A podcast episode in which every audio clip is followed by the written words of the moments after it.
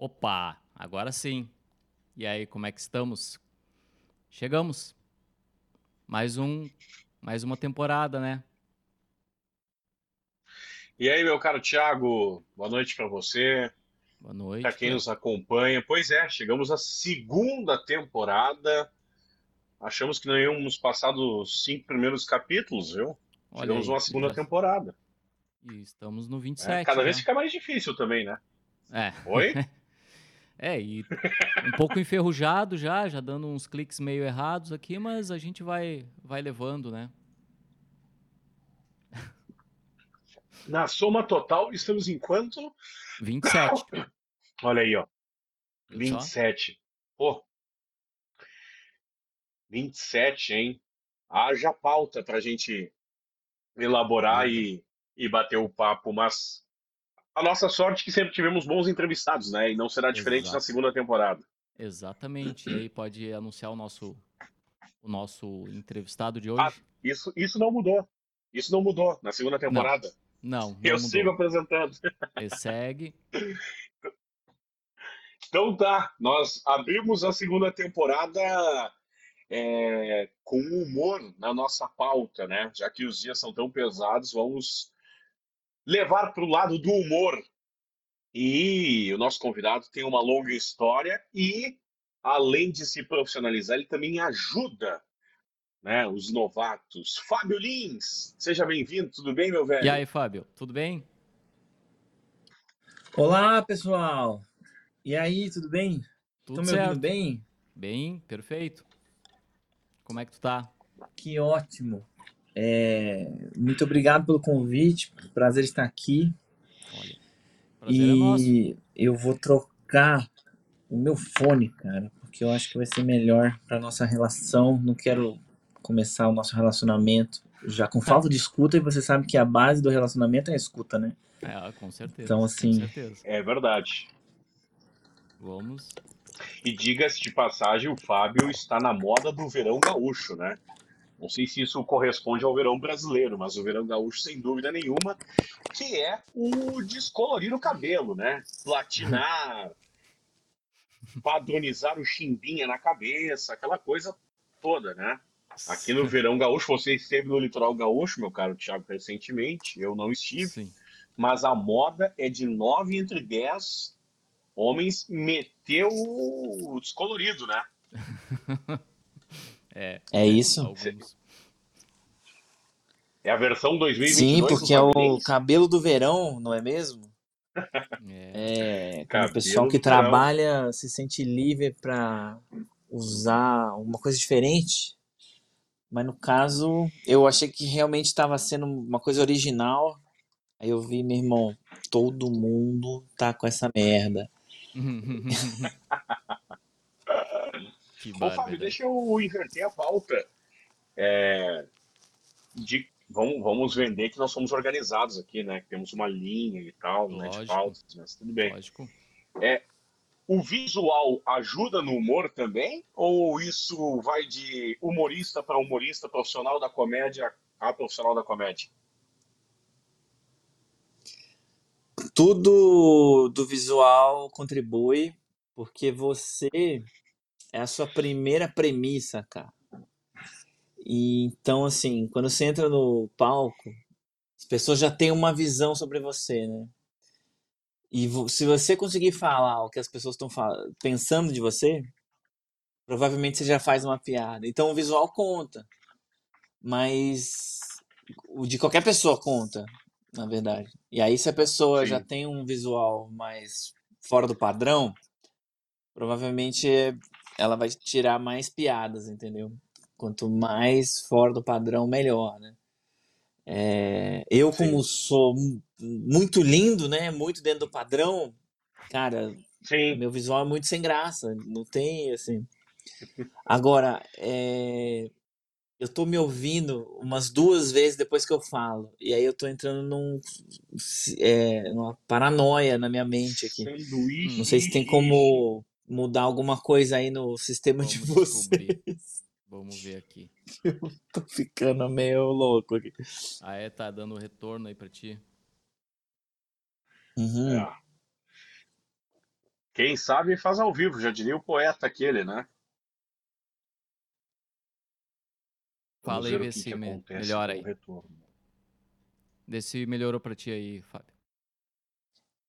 Eu ainda tô me ouvindo duas vezes, mas tudo bem, porque eu lido comigo todos os dias e eu falo direto comigo, então a gente segue assim mesmo, não tem problema. Mas olha, o visual, cara, conta, porque tudo conta, como eu tava falando. E eu ainda não fiz nenhuma piada, né, com esse cabelo aqui, mas você já fez, então já tá ótimo. Atingiu o objetivo. É, Fábio, tu é natural de Brasília, uh, vem de uma vertente que a música é muito forte, né? O cenário rock é muito forte, mas também natural de um lugar que dá para fazer piada até não querer mais pelos moradores, né? Tá falando da minha família, irmão? Porra, Hum. já Não, assim, tô, ofendendo tô falando meus parentes políticos, senadores. É, cara, então, é, tem isso aí. É engraçado, né? Quando você fala de Brasília, é, eu tenho uma referência da minha infância, dos meus parentes e tal. Mas todo mundo só pensa em política, né? Assim, tipo, é a cidade, Sim. é o antro do demônio e tal. Então, sim, eu tenho isso a, a meu favor, né? Porque eu posso falar, olha, eu sou de Brasília, então é assim, é assado. É, eu tinha uma piada que era que nem era sobre política, né? Porque Brasília tem o plano piloto, né? Uma cidade que foi construída no formato de um avião, né? Por isso, durante Sim. muito tempo, o pessoal ficou pensando que a comida típica de Brasília era uma barra de cereal e um saquinho de amendoim. Mas não é, não é. É, é lula ao molho de robalo, né?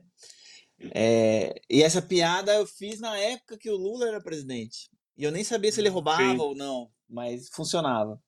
E hoje eu, eu não, não tenho como pro- comprovar, né, que ele rouba ou não. Então essa piada pode causar problemas. Agora, eu tenho que fazer uma nova versão pro Bolsonaro, né, cara? Eu sei que o Bolsonaro odeia criança, né? Ele é um maluco que ele realmente tem um problema com criança.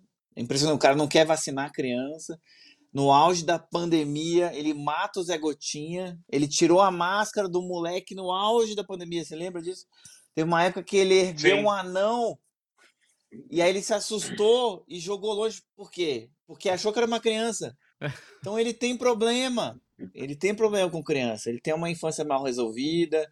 Alguém deve ter dado para ele um padre. Eu acho que esse ano o vice dele vai ser o homem do saco, irmão.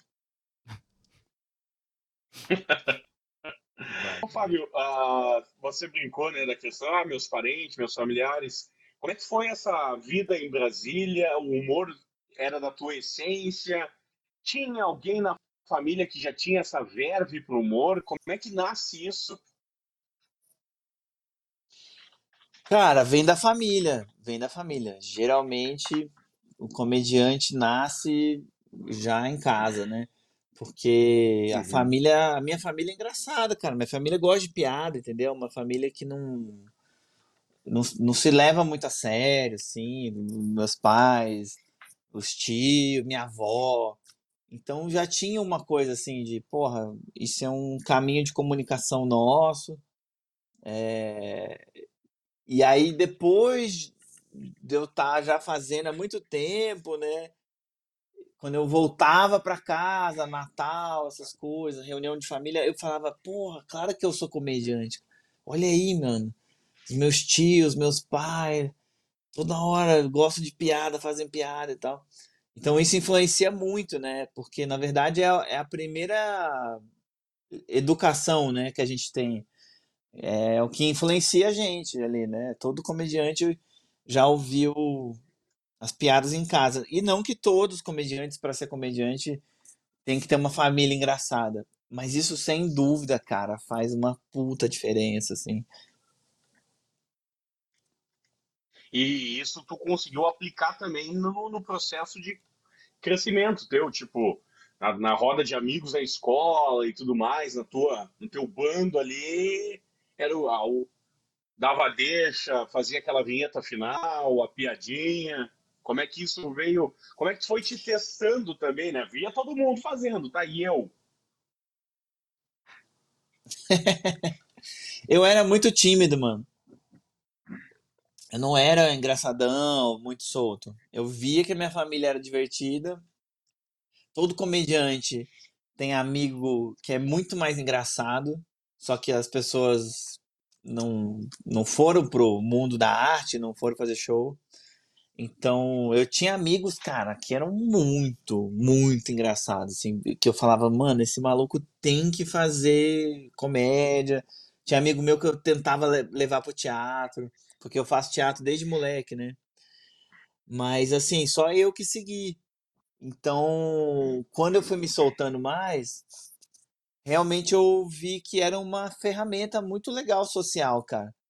Tipo, conseguir fazer humor e fazer as pessoas rirem. É, eu lembro que quando eu cheguei no, no cursinho, lá no terceirão, né? Eu era um cara engraçado. É, Eu achei curioso aquilo, porque eu não era o cara engraçado na escola, sabe? Assim, eu não era o cara engraçado no, no segundo grau. Mas quando eu cheguei no terceirão, que ninguém me conhecia, e eu falei, pô, eu posso começar do zero aqui as relações, né? Eu já tava mais velho, já tava fazendo comédia, então eu já tava mais. Aí é engraçado, porque ali realmente as pessoas viam e tipo, esse é o cara engraçado, vamos ficar perto desse cara aí, porque esse é o cara que fala merda, esse é o cara. E eu tava cagando muito pra aquele cursinho, porque eu não ia fazer faculdade, eu só tava lá porque meus pais queriam. Então eu ia, bagunçava, e aí eu saía pra ir pro teatro, cara. Eu tinha um grupo de teatro. Então eu faltei todos os dias. Eu ia às seis da manhã e sete e meia eu saía. E, e- porque o ensaio começava às oito, eu acho. Então eu ia pro ensaio. Era muito louco. Eu tinha a minha amizade ali no dia que eu não tinha ensaio e de manhã o pessoal chegando. Era, é, era isso. Que ba- E você? Ô, Fábio, deixa eu te deixa eu te perguntar o seguinte, porque é um ponto bem interessante que você tocou da questão de ser tímido, né? É, eu lembro de um texto do Luiz Fernando Veríssimo que ele contava que as pessoas relatavam, nossa, como você é querido, como você escreve e parece que está falando de mim, da minha vida e tudo mais, e o Luiz Fernando um dia resolveu escrever dele. E ele disse, eu sou um cara muito tímido, eu sou um cara introvertido, uma pessoa que não fala muito da minha vida, até por ser filho de um grande escritor, né? Então, metade do mundo já sabia da vida dele, mas ele conseguia no texto entregar algo que não numa essência, né? Ele tinha como se fosse quase que um personagem, né? Um escudo. É... Para ti, o, o humor também eh, foi um escudo em determinado momento da tua vida? Até hoje, irmão. Até hoje é o melhor escudo que tem, cara. Mas com certeza. É, então, porque sendo tímido, assim, a gente pode fazer umas piadocas pra escapar, né? Dar uma, tipo, não quero entrar nesse assunto, vamos, né? Então, sem dúvida, tem essa função também, né? É, mas também, às vezes é um caminho de expressão, né? Então, você é tímido no seu cotidiano, eu era, pelo menos, e escrevendo, eu comecei a me soltar, entendeu? Então eu escrevia muito as coisas que eu sentia, as coisas que eu não conseguia falar, tipo, tudo que ficava ali interno, mi- minhas tristezas, minhas paixões, não sei o quê, minhas frustrações. Então eu comecei escrevendo poesia, uns textos de teatro, assim, eu era bem dramático, na verdade. Aí quando a comédia veio, veio chegando, eu, eu só mudei a minha escrita, né? Então continuei me expressando, só que em vez de tentar fazer as pessoas chorar e tal, eu tentava fazer as pessoas rir. Mas sim, cara, é o, a Sim. arte é do caralho, né, velho? Porque é, é um caminho de expressão. Então tem coisas que a gente não consegue resolver falando.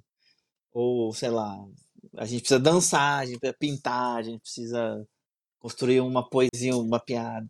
Entende? É, eu acho que o artista, quando ele tá no palco com o material dele bem desenvolvido, ali, digamos que ele consegue mostrar a potência dele de existência. Ali eu posso ser o meu melhor, né? Ali, se eu consigo juntar a minha expressão, a minha escrita, a criatividade, o, a empatia, a energia, a concentração, digamos que eu faço, eu saio do show e falo, porra, consegui ser o meu melhor aqui nesse, sabe? É como se fosse um atleta que consegue fazer o melhor tempo dele. Ele fala, uau, é isso, né? Sim. E tem diferença de comediante para humorista? Olha, tem, mas é muito desnecessário, assim, tipo, ficar pirando muito nessas ideias. Sim. Porque o lance é que um é, vai, tipo assim, escrever e o outro vai fazer tudo, entendeu? Ele vai interpretar, ele Sim. vai, tipo. Mas eu juro por Deus, até hoje eu confundo, eu não sei direito o que, que é o quê. E acho que é uma questão meio, tipo, comediante humorista, irmão, entendeu? É, é quase perguntar assim: ah, tem Sim. diferença de jogador de futebol de salão e futebol de areia? Ah, tem, né? Mas é tudo jogador, né, irmão? Sim. Todo mundo quer fazer gol, não adianta. Me, É, me diz uma tipo- coisa. Diz uma coisa, é, tu falou de criar textos e tal, poemas e tudo mais. É, sempre foi uma facilidade para ti criar os teus textos? Ou é mais fácil receber um texto pronto e tentar emplacar ele? Porque às vezes o compositor, vamos lá, o compositor, hum, é muito mais fácil ele cantar do que daqui a pouco ele escrever 600 canções e uma emplacar, né? Sim. Então, mano, vai do artista, eu acho, né? Tem artistas que são mais intérpretes e tem aqueles que só conseguem lidar com o próprio material, né? Então, por exemplo, o Paulo Gustavo, porra, ele era muito bom, né, cara? Muito bom. Sim. Mas ele não escrevia muito, né? Os shows dele tinham um roteirista, então ele tinha alguém que escrevia, mas ele pegava aquele material e fazia muito bem, assim, né? Então, entende? É, Aí tem algumas figuras que, pô, são excelentes no próprio texto. Não sei como que elas iam sair fazendo texto de outras pessoas. Então vai de cada um. Não acho que assim, ah, é mais fácil, mais difícil no geral. Vai, vai depender do Sim. artista. Eu sou ator e também sou comediante. Então eu gosto de lidar com dois, com os dois. Assim, vem um texto, legal, é um desafio de interpretação, de, de eu ver um time tem a sua dificuldade.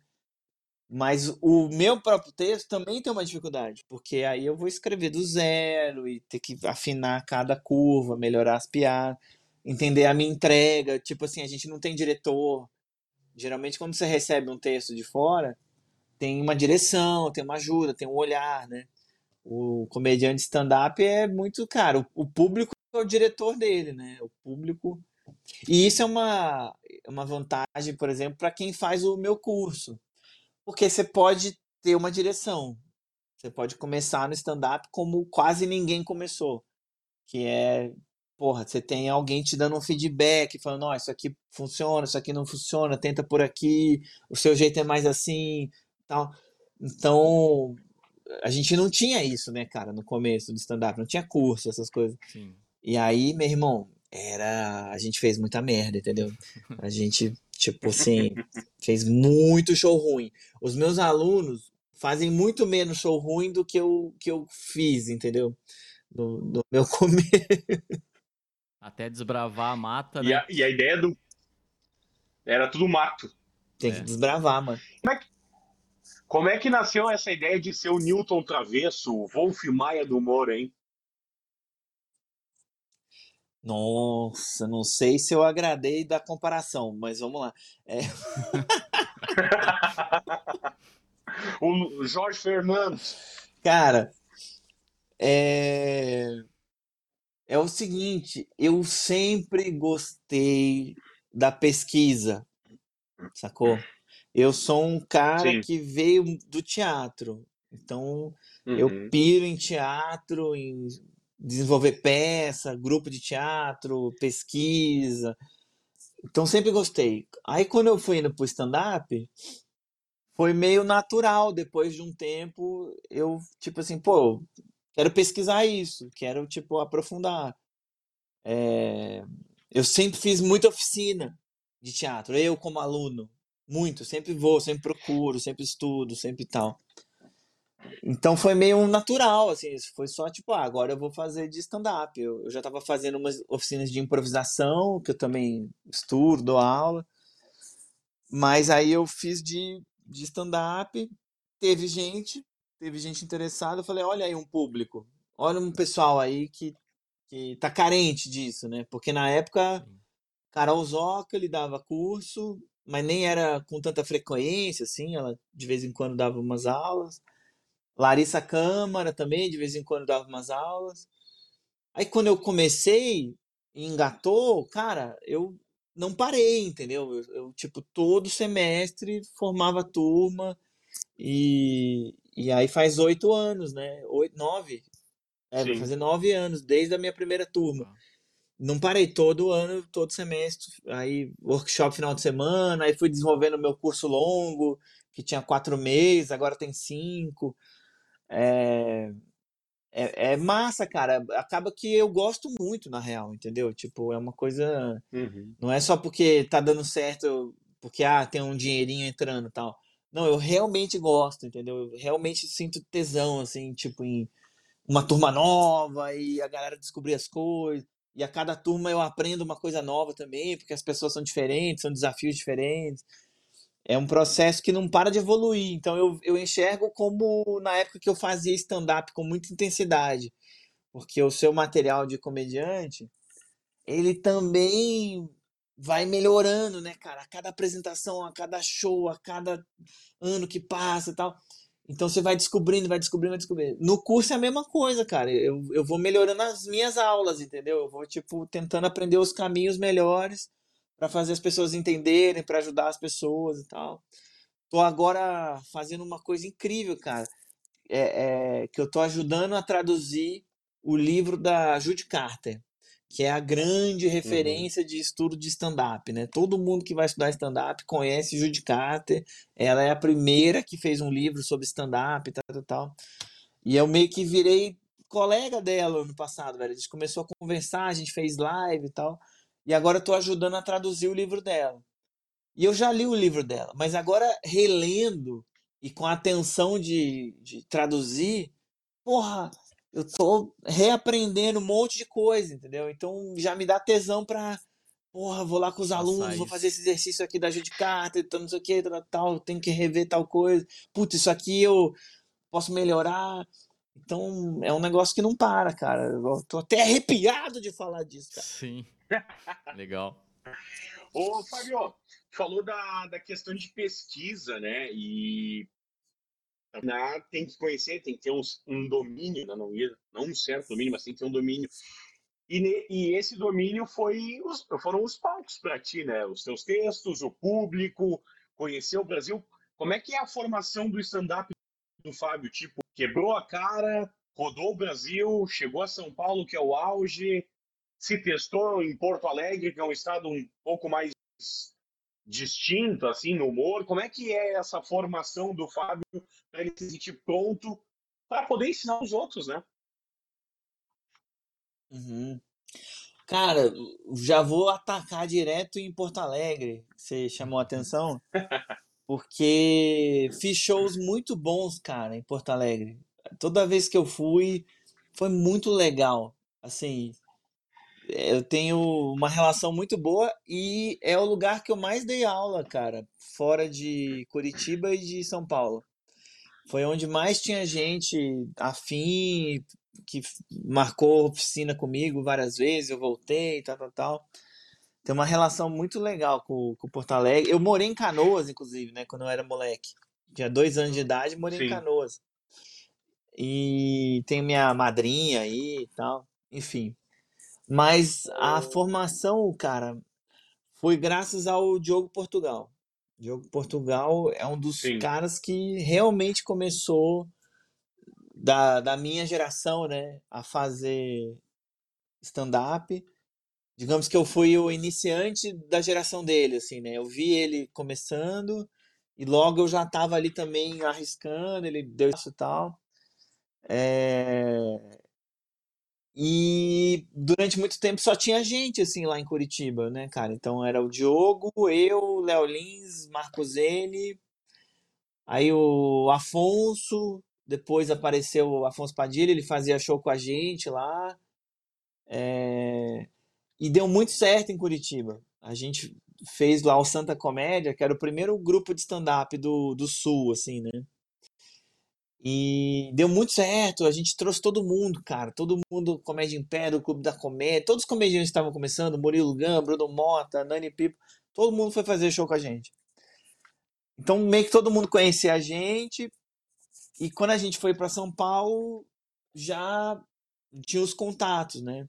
E eu só mudei para São Paulo depois de ter feito Faustão, ou Quem Chegar Lá.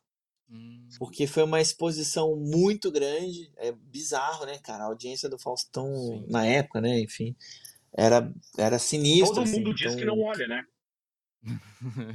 Todo mundo diz que não olha Faustão, né? Tu, tu vê Faustão? Não, tá louco ver Faustão. Ninguém olha, né? Mas sempre o Ibope é alto, né? Não, total, cara, vê, porque vê de tabela. Porque a TV tá Sim. ligada lá, entendeu? Às vezes o- a família tá almoçando e nem tá vendo mesmo, mas tá passando. Mas acaba que vê, porque tem dança dos famosos, não sei o quê.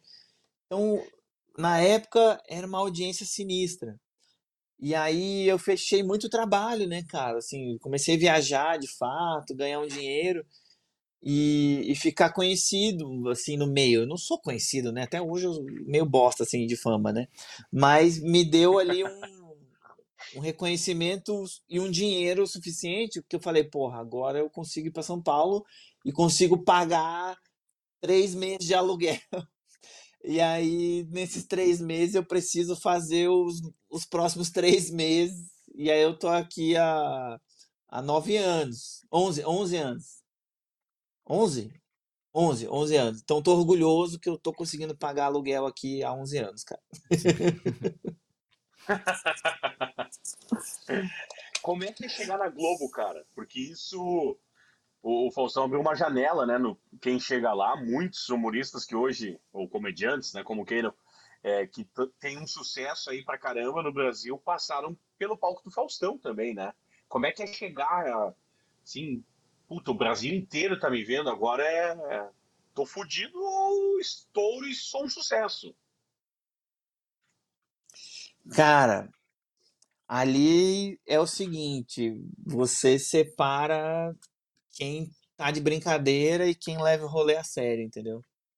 Porque, tipo assim, é isso mesmo, é, é o Brasil inteiro, é ao vivo. Isso era um rolê foda, que se eu parasse pra pensar muito, assim, eu dava uma surtada. É, Ao mesmo tempo, na época eu tava fazendo muito show, assim, né? Tava, tipo, com uma frequência intensa, assim. Então, tinha muita confiança também, sabe? De estar na estrada e falar, mano, é isso, vou fazer o que eu sei fazer, entendeu? Vou lá e eu faço isso todo dia no bar, só que agora eu vou fazer e vão filmar, entendeu? Sim. É, então eu me concentrava na plateia do Faustão. Eu não ficava assim, ai, Brasil inteiro tá vendo, Portugal tá vendo, Moçambique tá vendo, Angola tá vendo. Não, eu ficava assim, vou fazer um show pra essa galera que tá aqui no auditório, Sim. porque é essa galera que vai rir, né, irmão? Sim. É essa galera que tem que se divertir com essa porra. Então eu entrava e falava, mano, é isso, é um show, só que o cenário é muito colorido e tem umas minas semi-nua atrás. Mas é um show normal. Então eu me sentia Sim. muito bem, na real, assim, eu, eu- foi uma... É curioso, assim, não sei, eu acho que hoje eu talvez ficaria mais nervoso até, cara. Na época eu tava super confiante, assim, é, foi, foi muito legal, cara. E, e realmente todo mundo vê, cara. Imagina, eu lembro de um amigo meu que tava saindo de uma cerimônia xamânica no meio da Amazônia, irmão. E aí ele pegou um barquinho e parou num botequinho daqueles lá, tipo, em cima do rio, assim, sei lá que porra que ele tava. E aí ele ficou chocado porque eu tava na TV, exatamente naquele mo- momento que ele parou, tipo assim, e eu fiz quatro minutos, né? No Faustão você ia, era quatro minutos. Então ele achou muito louco, porque justamente no momento que ele parou e olhou pra TV, tava eu nos quatro minutos. Bah. E aí ele ficou assim, cara, não acredito que eu fui fazer um ritual no meio do mato, na Amazônia, e te encontrei lá. E aí você vê o alcance que é a Rede Globo, né, Sim. cara? É um bagulho bizarro, assim, né, cara? Cara, imagina o cara parou no barco, chegou no bar, pediu um santo daime, olhou pra TV e tá um amigo no meio da Amazônia, um negócio muito louco, né? Não, e, e- e como tu disse, né? Todo mundo olha, né? Todo mundo olha, é um negócio. Se não olha, repercute, né? É, é a- aquela velha piada. É, e que fica passando e em restaurante, né, cara? Fica em, sabe, esses lugares, sala de espera. Fica lá, né, mano? Fica ligado lá, passando. Sim. Não, e, e aquilo, né? Depois do futebol, então tem o cara que olha o futebol, tem a ver é, a dança, ah, a pessoa que passou olhou, o pessoal da Record que olha também, todo mundo olha, né?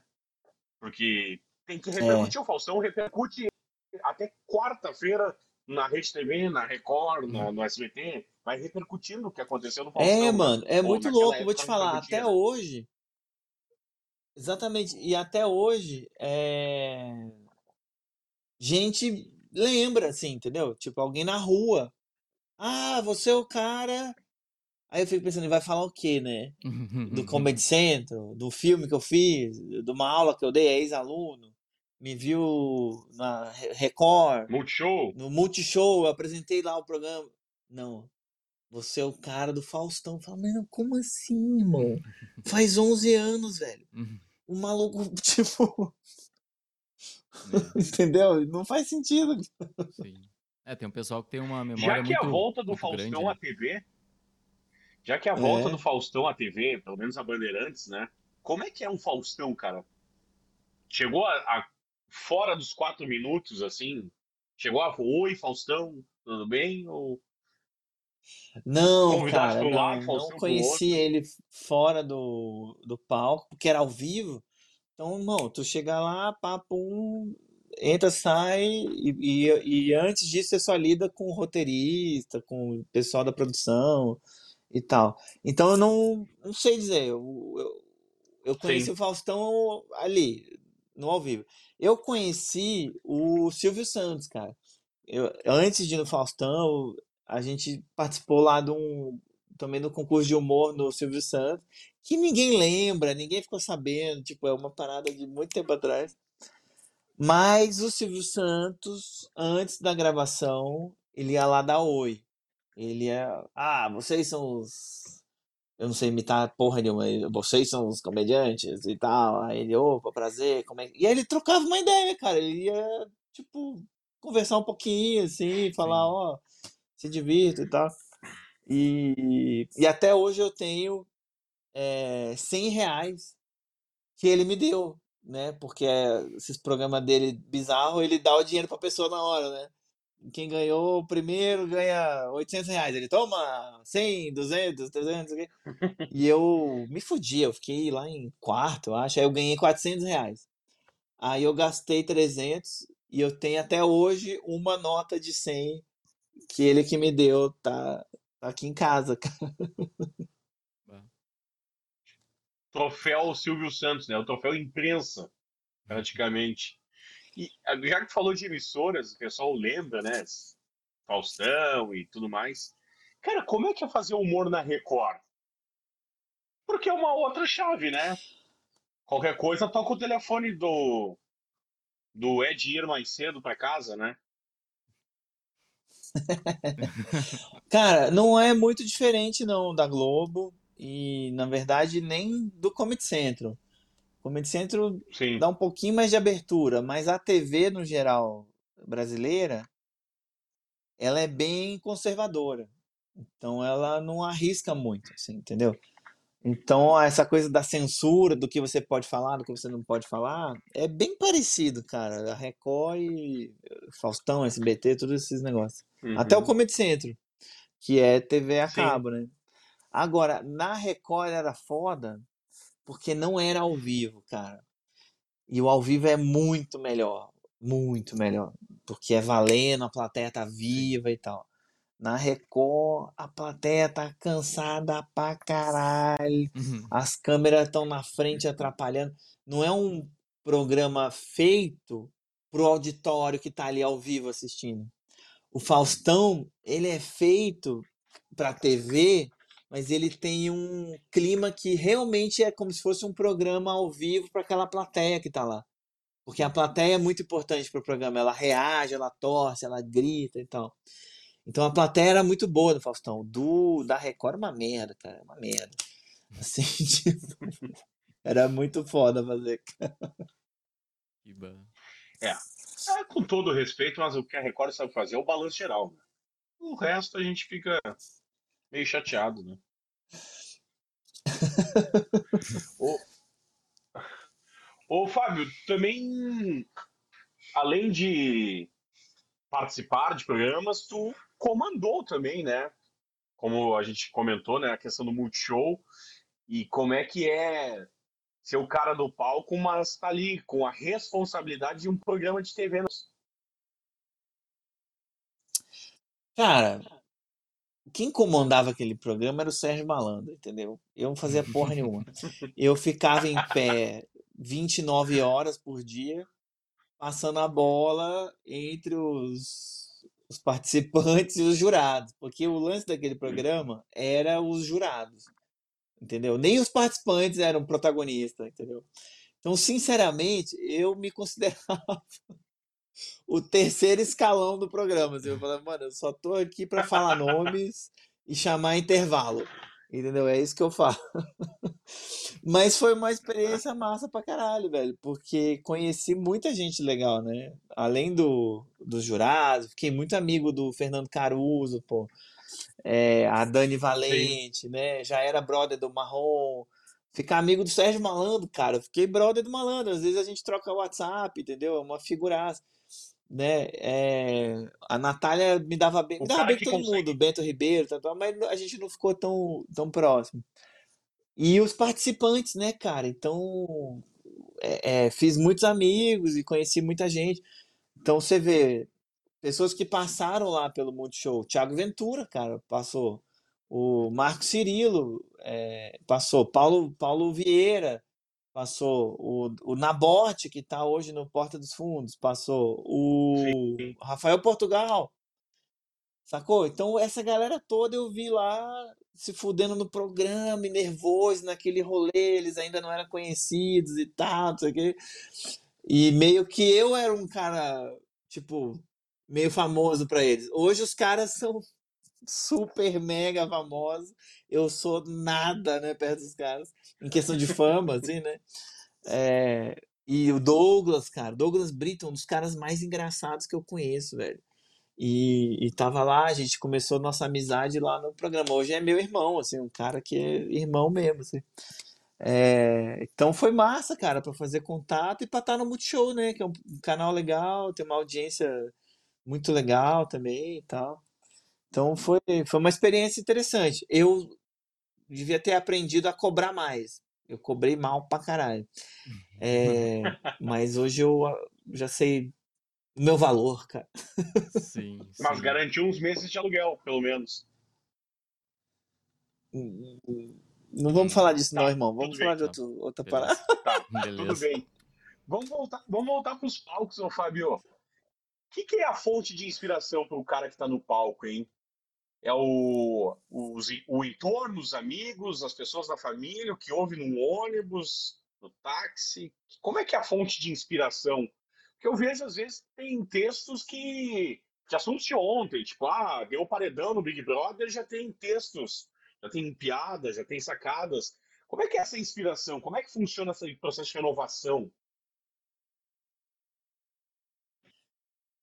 É, Vem de muitos lugares, mano. não tem uma regra para isso, né? Então, realmente, pode vir de qualquer lugar.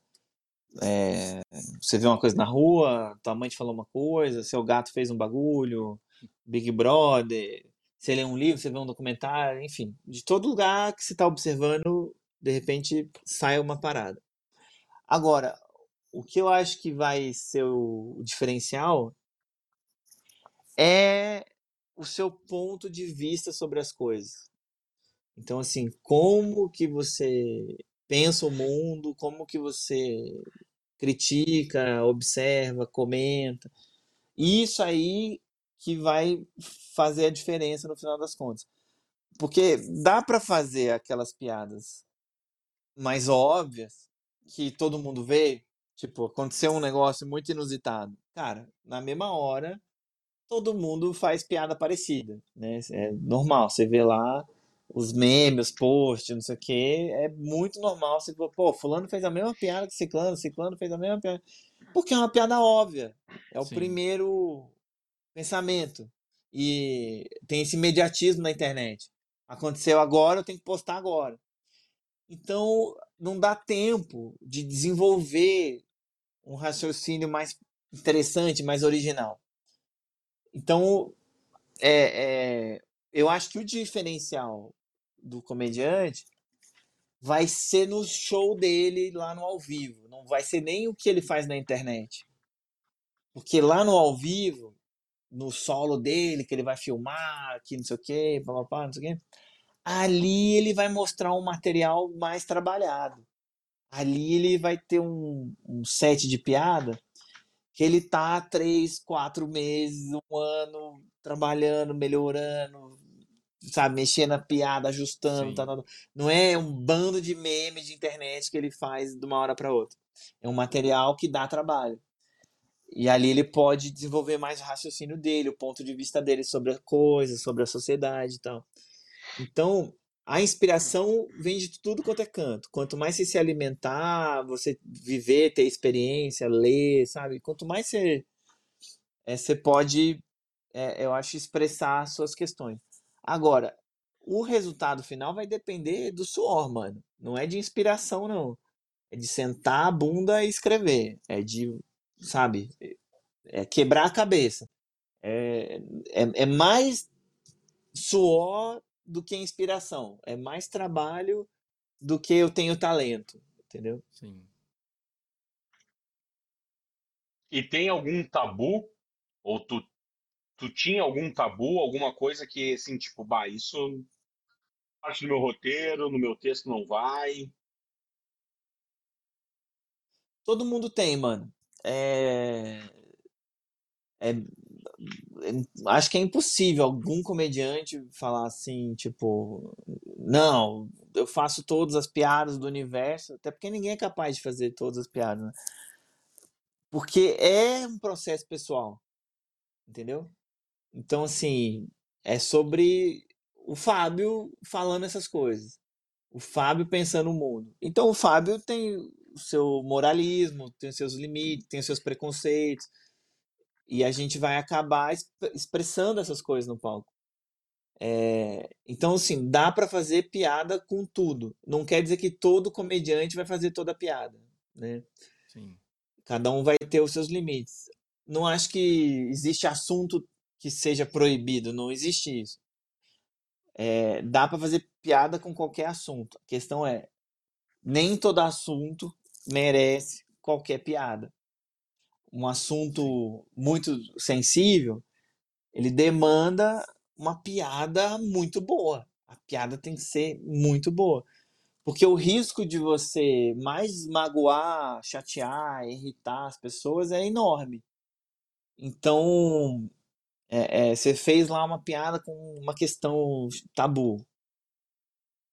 Deu é, é, 40 mil haters, comentários odiosos, pessoas perseguindo, processos, não sei o quê, e deu dois. Eu amei, o humor é subjetivo. Fala, irmão, desculpa.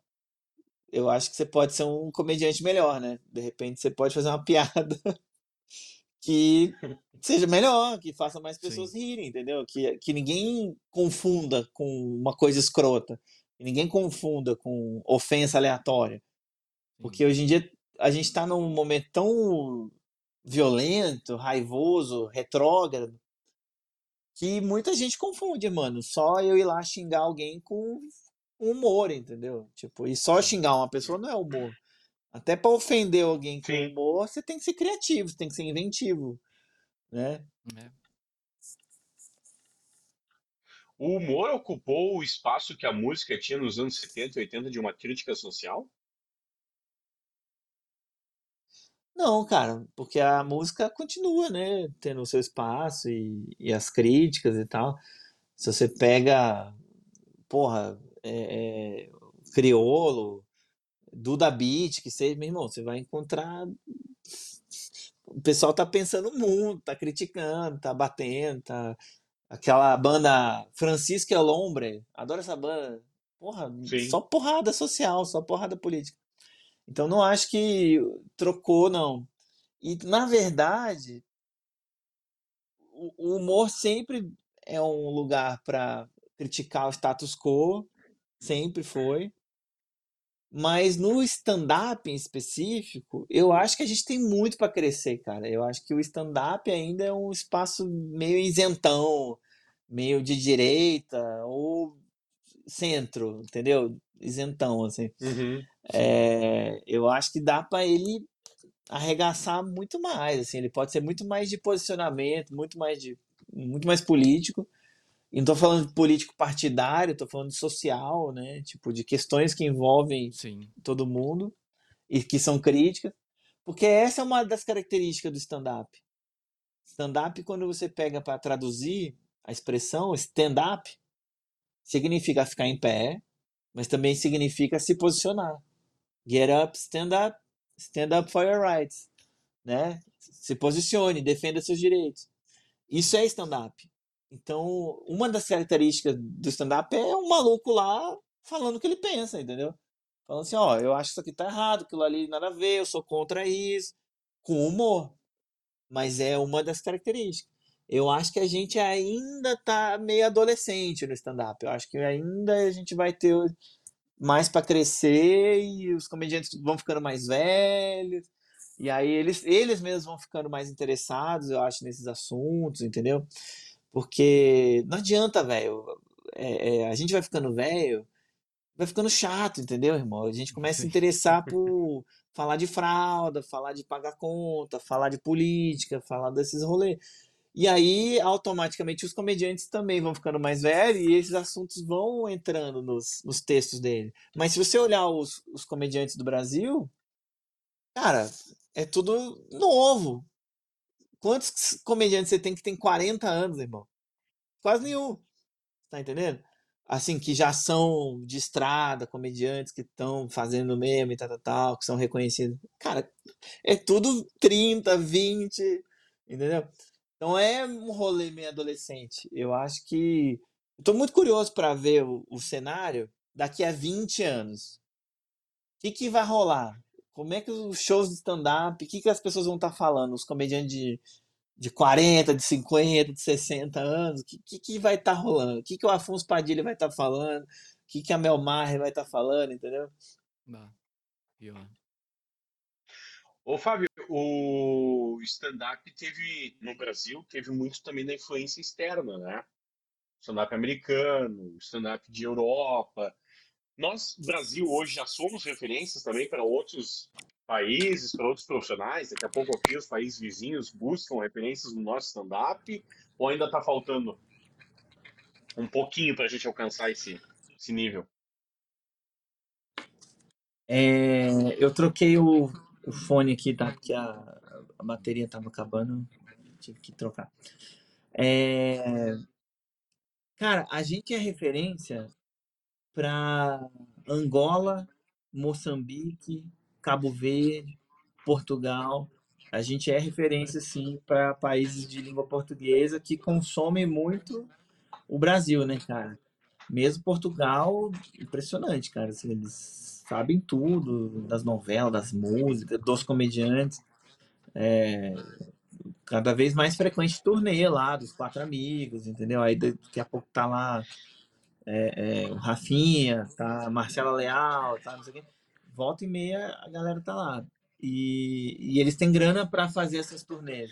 Angola e Moçambique, Cabo Verde, são países que consomem muito o stand-up é, do Brasil, mas eles ainda não têm um mercado e uma verba para, tipo, pô, vou pagar entendeu? O Rodrigo Marques para vir aqui fazer uma temporada. Não, ainda não, porque realmente são países que têm muito mais dificuldade eh, financeira. Eu fui já para lá e foi um rolê legal, mas ainda, sabe, tipo, no limite do que dava ali e tal. É... Mas a gente é referência pra caralho, irmão. Portugal começou no stand-up bem antes do, do Brasil, mas o Brasil é enorme, né, velho? Então, assim, a gente cresceu muito mais rápido, entendeu? Então, o cenário do stand-up não se compara. É, Portugal recentemente abriu o primeiro clube de comédia, entendeu? Tipo, ele já tinha vários comediantes stand-up, vários shows, teatros, okay? mas não tinha assim um clube construído para stand-up. A gente aqui já tem há o que é 12 anos já aqui. Até mais um pouco se pensar o Beverly Hills, que era um espaço já que só tinha show de humor, mas um espaço que foi construído do zero para receber stand-up, a gente já tem há muito mais e muito mais espaço do que lá, né? Sim. Sim. Hoje é mais fácil é, um comediante se adaptar ao que os mais antigos faziam de humor? Ou a velha escola de humor se adaptar a esse novo momento que o humor vive de stand-up, de, de humor de internet, de adaptações da TV? Dá para essas duas gerações trabalharem juntas? Eu acho que eu entendi a pergunta, mas desculpa, é que tá tendo uma, uma repetição aqui do áudio para mim, então eu tive um pouquinho de dificuldade de entender, mas eu acho que eu acho que eu peguei. É... Tem que se adaptar, mano. Entendeu? Minha, minha esposa tá indo viajar. Deixa eu dar um beijo nela. Claro. Tchau, mano. Vai lá, vai lá. O amor é lindo nesse momento. Uhum. A despedida. É... Tava só para esse momento. Uhum. Então é o seguinte, não, não tem como, tem como se adaptar. Tem, e, e, e, e hoje rolou uma inversão que eu mesmo não, não acho que lidei muito bem, assim, demorei para aprender, que para muitos comediantes o foco é alimentar as redes sociais, entendeu? O negócio é a rede social. E aí os shows, eles são legais, são importantes, tal, tal, não pode parar de fazer, mas é quase como se eles fossem uma desculpa para eu postar vídeo no meu canal. Não é mais assim, ah, eu vou lá pro show fazer o show para aquelas pessoas, porque esse é o show das pessoas, né? Então, na verdade, são as duas coisas. Mas tem um movimento muito grande agora de show de teste, de testar piada, piada nova, show de teste, não sei o quê. E que são shows de graça. Hoje tem muito show de graça de stand-up. Aqui em São Paulo, pelo menos tem muito show que é barato pra caralho, tipo 10 reais, 15 reais, ou é de graça mesmo. É, então são shows assim, que é mais pra lá fazer um vídeo e vou postar aí o vídeo, entendeu? Essa inversão me incomoda um pouco, sinceramente. Eu tenho uma raiz muito forte no, no teatro e amo o lance do ao vivo, acho a pilha do, sabe, do ao vivo é o que há, irmão, assim, é, o, é me dá mais tesão, entendeu? Pensar em trabalhar pro ao vivo do que em pensar em trabalhar para a internet. A internet me dá mais tesão, talvez as aulas, eu posto uns vídeos dando dicas e tal. Mas é isso, mano. Mudança de geração, não tem o que fazer. E é legal também, entendeu? Sim. Agora comecei a me divertir com Reels, com fazer umas sketchzinhas e tal. Mas eu eu pessoalmente tô já com medo da próxima caralha que vai aparecer, né, irmão? Porque daqui a pouco vai morrer o Snap, sei lá, o TikTok, e aí fudeu. Aí você tem que fazer um vídeo de dois segundos e tem que ter piada, conteúdo e informação em dois segundos. Aí você fala, é. tá, assim, beleza, eu sou um velho, boa sorte, galera, vai. Que ba... Fazer humor no metaverso agora, né? Então, cara, eu ainda não tô acreditando nessa parada. Eu vou ser desses que vão entrar no metaverso quando todo mundo estiver saindo. Provavelmente vai ser isso, assim. Vai estar todo mundo já, não, o metaverso já tá velho. E eu tô lá, tipo assim, galera, vocês viram o metaverso? Que loucura, né? É, mas vai demorar muito pra chegar aqui pra nós. Mas é o futuro, né, irmão? Mas vai demorar muito pra chegar pra nós. Vai ser. A gente. Vai ser muito caro e quando chegar vai ser. Já vai estar bombando nos Estados Unidos ou em outros países mais desenvolvidos. Porque a gente precisa de muita infraestrutura e. Pô, que a gente sabe muito bem, né? Que vai em qualquer lugar aí a internet já é horrível, tirando as grandes capitais. É. É, fudeu, irmão. Já era. É, Adeus. é. Valeu, metaverso. Obrigadão, viu? Te considerei pra caramba, viu, metaverso? É. Os caras compraram um tênis da Adidas agora por um caminhão de dinheiro, velho. Um tênis que não existe. Eu não consigo comprar um tênis de 200 reais, cara. Os caras compraram um tênis, um caminhão de dólares. Não, não tem condições, cara. Iate, Como é que tu vai explicar pro, pra tua mãe, assim, ó, mãe, comprei um tênis, beleza, chega quando? Não, não chega. Vou usar no meu avatar. É, Porra, É eu comer finalmente carne entendi o que tava 3D. acontecendo, cara. Hum, Nossa, velho.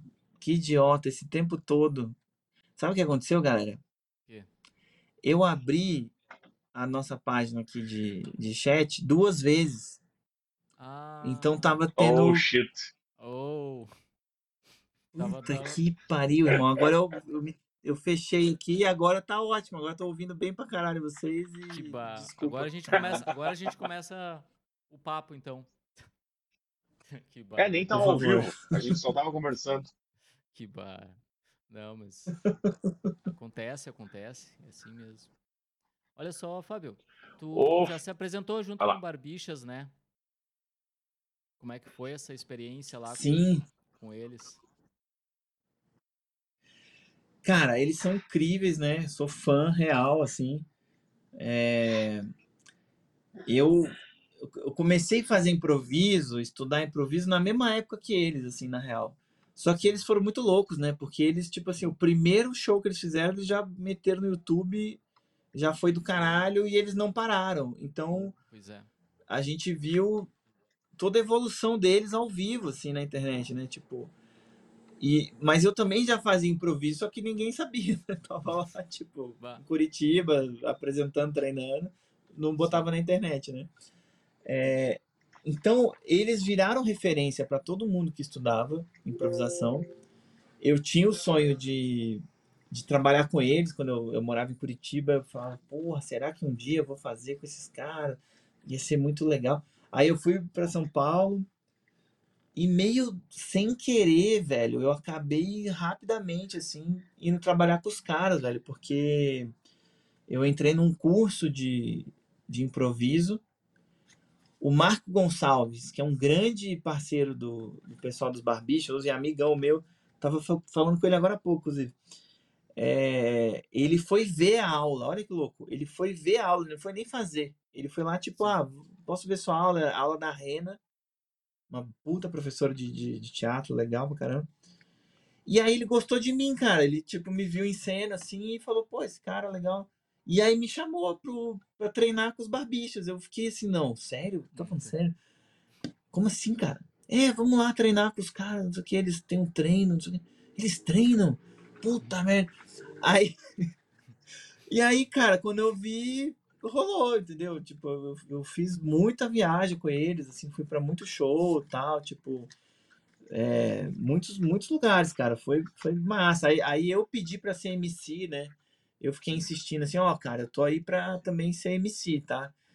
Eu gostava daquela, da posição de MC, sabe?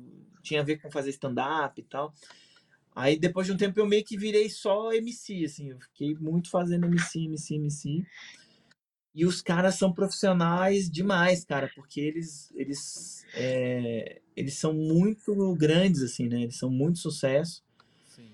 E aí hoje a coisa é, eu, eu não tenho mais feito há muito tempo já é, o improvável, né, tal. Uhum. Também assim fui tocando os meus próprios projetos. Eu mesmo me afastei assim, mas nada contra, só porque realmente eu falei Sim. não, vou focar nas minhas coisas. Abri minha escola, fiz meu grupo de improviso, que era outra pira, era pesquisar mímica com improvisação e tal. Mas os caras chegaram até a ensaiar lá na minha escola, quando eu, quando eu tinha o Espaço da Comédia, que fechou na pandemia, né? O espaço físico, né? Hoje as aulas online, é, eu dou online e presencial eu dou em outras escolas, né? Sim. É, mas eles ensaiavam no meu espaço.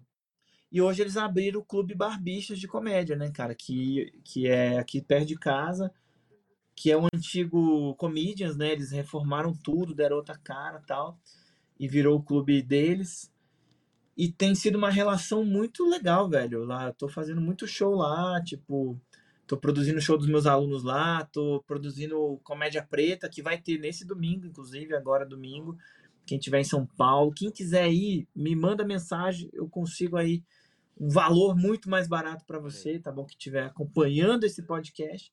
Sim. É... Então, cara, é massa. E eles estão lá com o Clube Barbichas, que é um espaço que está acolhendo diversidade de tipos de comédia e de tipos de pessoas. Não é só diversidade porque tem show de drag, show de improviso, música, é, stand-up, teatro, circo, é, mas também diversidade mesmo. Tem, tem, sabe, galera trans, galera negra, muita mina, sabe? Tem uma mistura de gente, assim, legal, Sim. passando pelo palco. E agora eu, eu pelo Espaço da Comédia, também tô dando aulas lá, tô, tô fazendo cursos lá. Inclusive agora, sábado e domingo, eu tô trazendo o Sérgio Mercúrio, que é um professor de comédia da Argentina. Ele é muito foda, ele é um cara muito legal, assim, muito interessante. Ele é professor de humor, né? Não é que ele é só de comédia, de piada, de risada. Então ele é um cara que vai. Ele, ele, ele fala isso que é muito legal, né? Porque o humor, às vezes, tem a ver com você dar risada. Mas não é sempre que você ri quando você vê uma coisa que é bem humorada.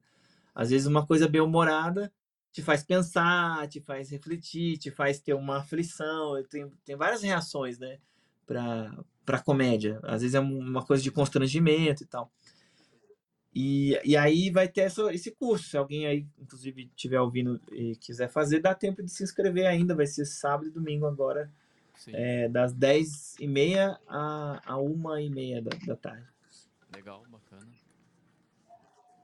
Ô, Fábio, pra gente encaminhar o nosso bate-papo, é, tens livro, curso, experiência, é, um cara do teatro, fez filme, fez, né, atuou em tudo que é coisa. Falta o quê, cara? Falta o completo ou ainda tem, tem gás, tem gasolina ainda para queimar aí? Não, é, eu tô pensando em aposentar, né? E, e morrer de fome, né, irmão? Porque é isso que vai acontecer se eu, se eu parar. Mas, cara, é, então, eu tô numa pira agora. Eu preciso, eu preciso terminar meu livro, porque eu tenho um livro online, né? Que virou um e-book, é, que é legal, muita gente acessa e, e é bacana. É, inclusive, tá de graça aí, a galera pode baixar o meu e-book. link. Os vou 10 deixar o link passos da. Deixar nos comentários. Boa, na, boa. no- É, na descrição aqui o link. Ah, maravilhoso. É, é um e-book na faixa. Mas eu tô trabalhando num livro, cara, sobre comédia, stand-up há muito tempo. Só que aqueles projetos assim que é, não tenho pressa e sempre me dá uma ideia nova, assim. Então o bagulho vai aumentando, aumentando, tipo. Então algum dia, É algum dia esse livro vai sair. É, eu tô querendo fazer um, um catatal, assim, um bagulho meio, meio fora do normal, assim, entendeu? Porque eu queria aprofundar umas questões que eu não vejo os, os livros sobre stand-up aprofundando. Os livros são muito técnicos, sacou? Eu queria talvez ir para um lado mais filosófico e político também. É, então eu queria dar uma dar uma outra visão, porque livro de técnica, meu irmão, já tem. Os do Léo Lin são ótimos, o Daniel Duncan fez livro, a Judicato eu estou ajudando a traduzir ali o, o livro dela. É, e tem outras pessoas. E, e, então tem, entendeu? A técnica base não é tão difícil de acessar. Eu queria acessar mais o raciocínio da coisa, talvez um pouco da história da coisa e ir para outros lugares, assim, né? É, e eu quero voltar a estar tá eu no palco mais, assim, também, porque eu virei muito professor, amo esse rolê, mas tô sentindo o chamado, assim, do tipo, tá, irmão, vamos então voltar agora a ser aquele cara que foi lá no Faustão, entendeu? Tipo assim, vamos sim. fazer show pra caralho, vamos fazer um puta show legal. Então eu quero retomar o meu, o meu trampo de solo, de stand-up, mas também quero fazer um rolê de teatro, assim, uma coisa mais que não tem um compromisso de ter tanta piada e tanta risada e tal, tal, tal. Que seja uma coisa um pouco mais sensível, assim, mais poética e tal. Que eu já tenho um trabalho que freou na pandemia, assim, sabe? Foi como muitas pessoas, assim, né? Que tipo, porra, eu tava engatilhado ali, eu tava ensaiando, mano. Eu tava, assim, suando todo dia indo no meu espaço ensaiar, e revendo é, roteiro do negócio. Aí veio a pandemia, tá, morreu, né? O trabalho já é, achou, implodiu. Todo mundo achou que ia ser um mês, dois meses, no máximo três meses. E já estamos encaminhando aí para dois anos, né? É. É, cara, bem lembrado isso, porque quando deu a pandemia, eu lembro que eu meio que segui ensaiando uma época, inclusive. Porque eu falei, não, eu, é, é muito perto da minha casa o espaço. Se eu for a pé de máscara, eu não vou, tipo, contaminar ninguém, entendeu? Assim, eu vou num rolê, assim, que vou passar longe das pessoas, vou sozinho. Naquela época, lembra que a gente não sabia direito o que que era, né? Lembra? Lá no Sim. começo era um bagulho, tipo assim, ninguém, ninguém entendeu nada. essa porra desse vírus e tal. É. Então, eu até continuei meio ensaiando, assim, porque eu falei, não, esse negócio vai. Cara, aí depois de um tempo eu falei, tá, não, é isso, eu vou me trancar em casa, porque o bagulho é muito sinistro, o povo tá morrendo pra caralho, comecei a ficar com medo também e tal. Sim. Aí fudeu, né? Aí afundou. Pois é. E Mas, a gente acaba essa live nesse clima é, gostoso. Obrigado, pessoal. Covid, né? é. Valeu, gente. Você que sobreviveu até aqui, muito obrigado. Bah. bah, valeu mesmo.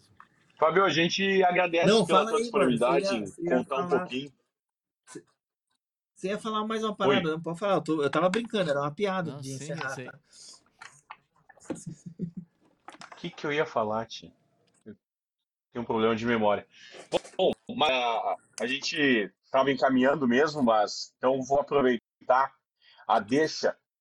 É, você falou de, de fazer alguns shows aqui no Rio Grande do Sul, em Porto Alegre e tal. É, é, é, verdade o que as pessoas dizem, principalmente atores, atrizes, que é mais difícil fazer em Porto Alegre. Nós temos um, um público mais chato assim para consumir arte. Cara, eu não tenho essa experiência. É, eu eu, eu, eu, eu sei dessa fama em Curitiba e tenho essa experiência em Curitiba da galera ser bem mais fechada porque eu, eu não o gaúcho ele não é um povo é, ao meu ver né não é um povo fechado mano é um povo comunicativo ele é um, é, ele é um povo assim sabe que que troca, assim, ele é um pouco mais duro, eu acho. O gaúcho eu acho mais bruto, assim, um pouco mais agressivo. Ele vai numas piadas mais, mais homofóbicas, sabe? Umas coisas assim, né? É, o curitibano, eu acho que é mais fechado, fechado mesmo, assim, do tipo, Uhum. não quero falar com você, entendeu? Não quero dar oi, essa coisa assim, tipo. Sim. Então eu, eu não tenho essa experiência. É, mas já fiz shows que foram difíceis é, em Porto Alegre. Só que assim, esse show difícil em Porto Alegre, eu acho que é um show difícil em qualquer cidade. Por quê? Porque era um show para uma galera muito é, burguesa.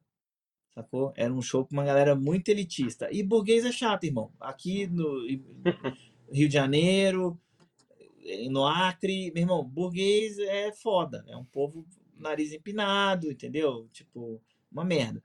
Aí, muitas vezes você fala de uma coisa que a pessoa não, não se relaciona. Eu tenho texto sobre pegar ônibus. Caralho. Tu vai lá, o maluco nunca andou de ônibus, entendeu? Assim, então, sabe, esse tipo de coisa que.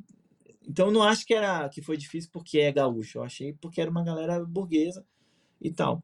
E vou te falar, o maior show de tempo, não de número de pessoas, mas de tempo, que eu fiz foi em Porto Alegre, cara.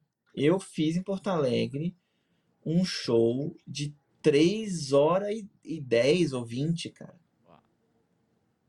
É, é um bom. Foi uma um bom- coisa bom bizarra, irmão. Isso não é normal. Bah, Não é normal, cara. Isso é, é meio, é meio fora, entendeu? Sim. E foi é, num bar em Porto Alegre que simplesmente o povo queria mais, irmão. Assim, não tinha, assim, não Sim. tinha essa de para de fazer. tchau. Aí eu brinquei.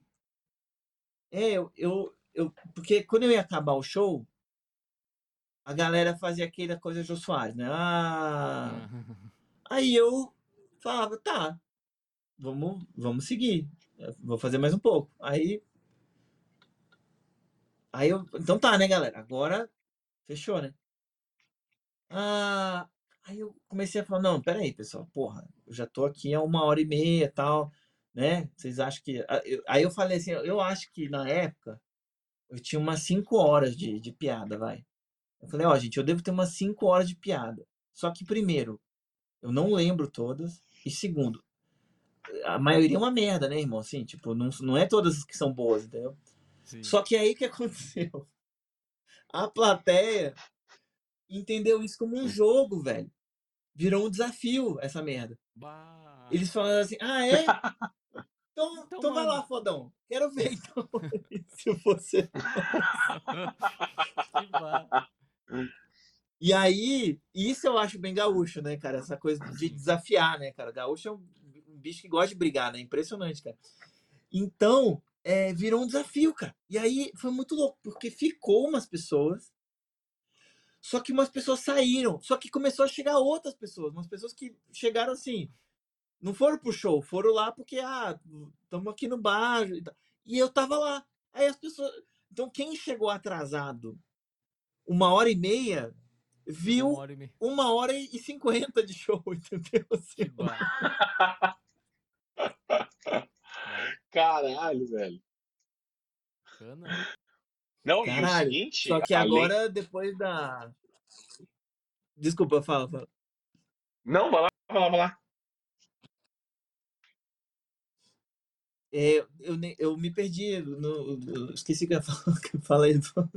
Eu, eu também. Não, mas uh, além de o cara ficar 3 horas, 3 horas e 10, 3 horas e 20, é, usando todo o texto, chega uma hora que tu meio que vai num automático, assim, né? Bom, sei no modo Cara, automático foi agora, muito né? louco. Vai, vai. Vai Não, dar. vou te falar, não tava, não, não tava automático, velho. Na verdade, o contrário, tava bem vivo. Só Aham. que chega uma hora que realmente eu fiquei exausto. E aí eu entrei num transe, assim, entendeu? Foi um rolê meio tipo assim. Eu entrei num outro registro, assim, num, não entendi o que aconteceu.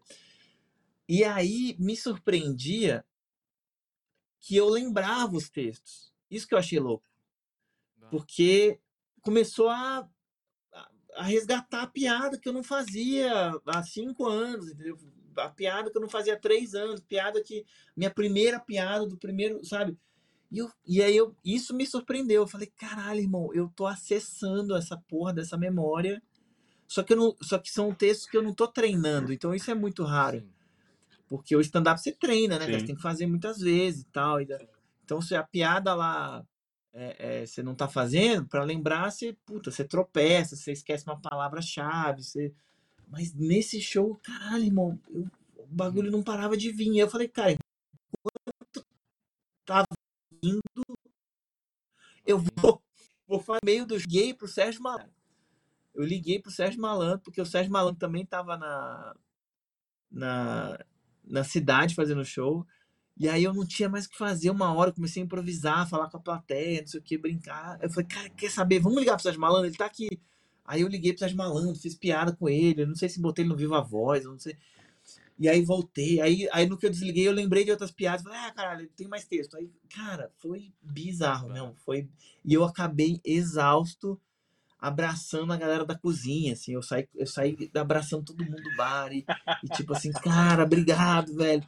Tipo, maratona, irmão, foi uma maratona Sim. o bagulho. E aí, eu, aí até hoje eu fico na vontade de fazer essa porra de novo, assim, de falar, cara, eu queria pegar todos os meus textos, revisar eles e ver se eu consigo fazer, assim, foda-se, galera, eu vou, vou fazer aqui seis horas, entendeu? E vem, vem ver.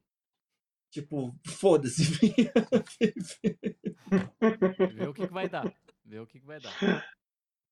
Deixa eu perguntar então, e aí vo- vou pela linha da comunicação, que é uma área que nós atuamos.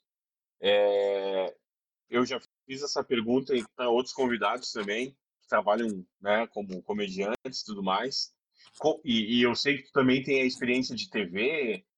Pô, tu trabalhou no Band Esportes, cara, um negócio louco. É, É. Como é que faz a costura nos textos? Cara, é...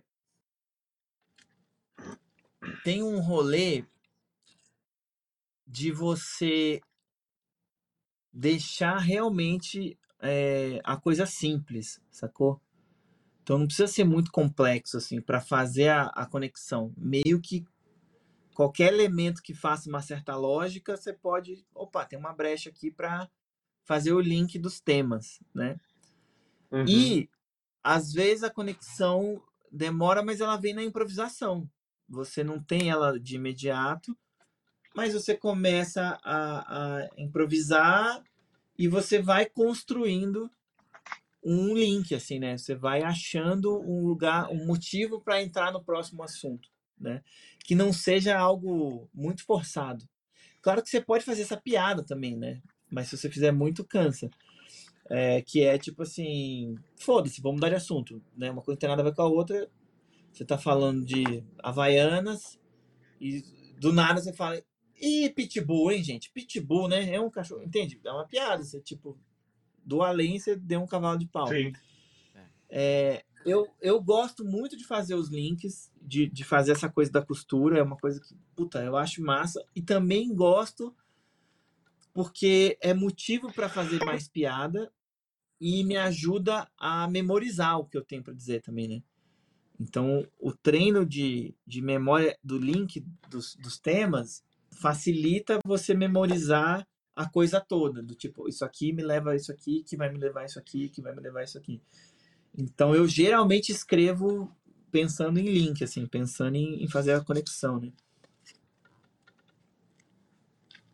Boa. É porque na comunicação, e- eu tô do rádio, né? é, o link ele tem que ser muito claro, né? Tu não pode tentar colocar um enfeite, tentar colocar é, um caco ali, porque o ouvinte ele presta muita atenção nisso, né? E vê que tu tá enrolando. E a gente colocaria como enchendo cilha, né? Enchendo linguiça. O ouvinte no rádio ele, ele tem essa noção muito rápida, né? Então, que deve ser É. tá ali na frente, no palco, te olhando, vendo que tu tá né, costurando para poder chegar no desejo, né? É, então, o problema é que no, no humor a gente tem essa facilidade de tirar o véu da coisa e, e escancarar. De repente, o tipo de, de programa de rádio lá, sei lá, que você trabalha, enfim, não dá, né, para o maluco falar assim: é, pessoal, eu estou aqui enrolando vocês enquanto a gente vem com a próxima matéria. Não dá, né? Mas se é um programa de humor, tudo bem. Ele pode até brincar disso. Brincar de tipo, olha, pessoal, vou ficar falando coisas aleatórias aqui, porque realmente eu esqueci a pauta, ou o nosso convidado não vê, sei lá, entende? Você pode zoar a própria situação onde você tá forçando o link, né? Mas no, no rolê Eu- mais sério, Eu, como trabalho numa emissora de esporte, que é de futebol, no caso, e, e, e apresento um programa que é, mas até invento dessas histórias. Eu já tive que segurar, por exemplo, ah, vai até às seis, e aí até às seis e, e aí a pessoa que vem depois de ti tá atrasada. Aí tu segura até seis e doze, por exemplo. E aí não tinha mais o que falar. Eu botei um ouvinte no ar por telefone e pedi, olha, encerra o programa para mim. Só diz esse texto, esse texto que é o patrocinador. E levantei o ouvinte, ficou no ar, cinco minutos falando. Então tá, vem aí o programa, tá, um abraço e tchau. Sabe? Mas aí é porque tem essa flexibilidade, né? De fazer isso. é, cara, mas Thiago sabe, talvez. Thiago é testemunha, já viu? Já. Já vi. É mesmo. Talvez tenha que ter um, um lance de, um- de uma pré-produção onde você tenha, né, sei lá, uns, uns, umas cartas na manga, assim, do tipo, ó, sobrou tempo, né? A gente pode puxar mais isso aqui, isso aqui, isso aqui, né? E- mas aí vai da, da produção, dos roteiristas, de, de ter esse planejamento, mas é, é- nem sempre dá, né, mano?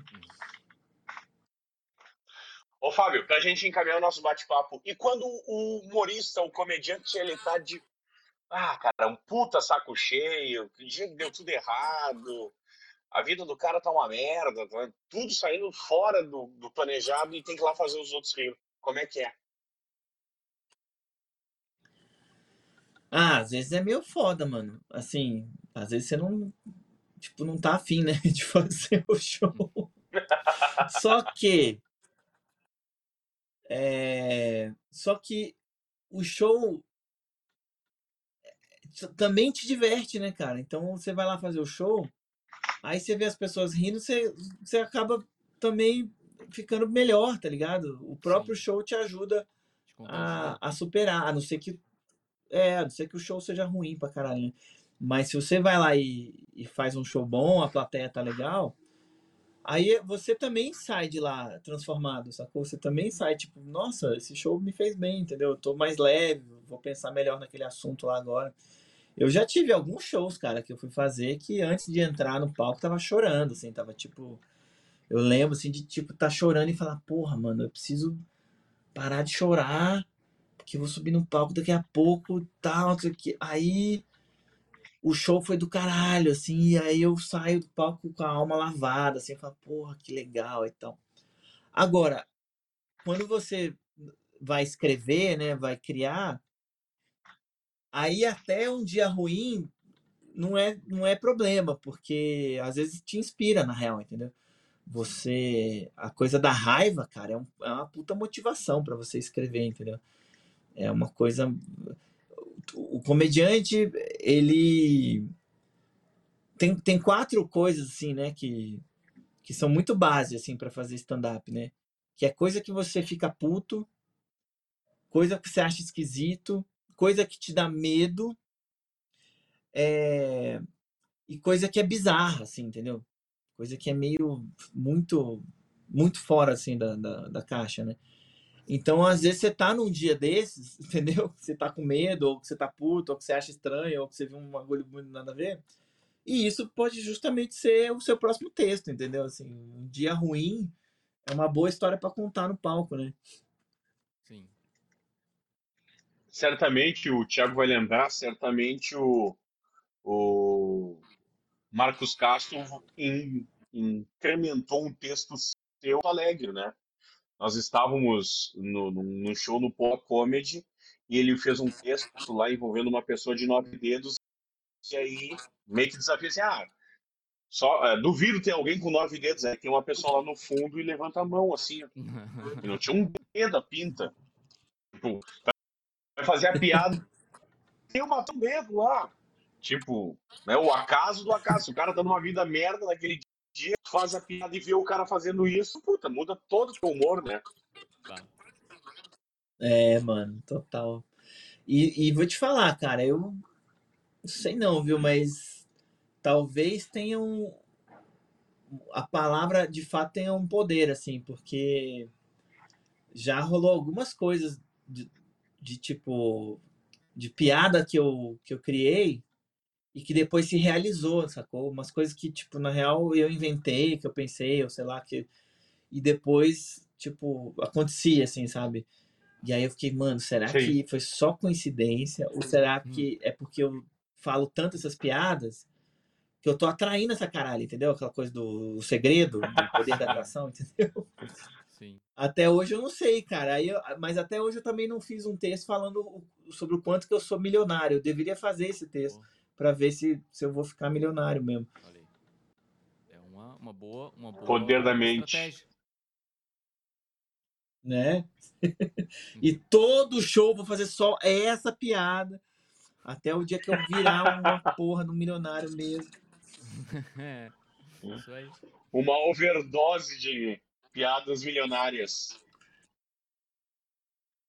É, mano. Ô, Fábio, a gente agradece tua disponibilidade é, em dividir um pouco a tua história e a experiência.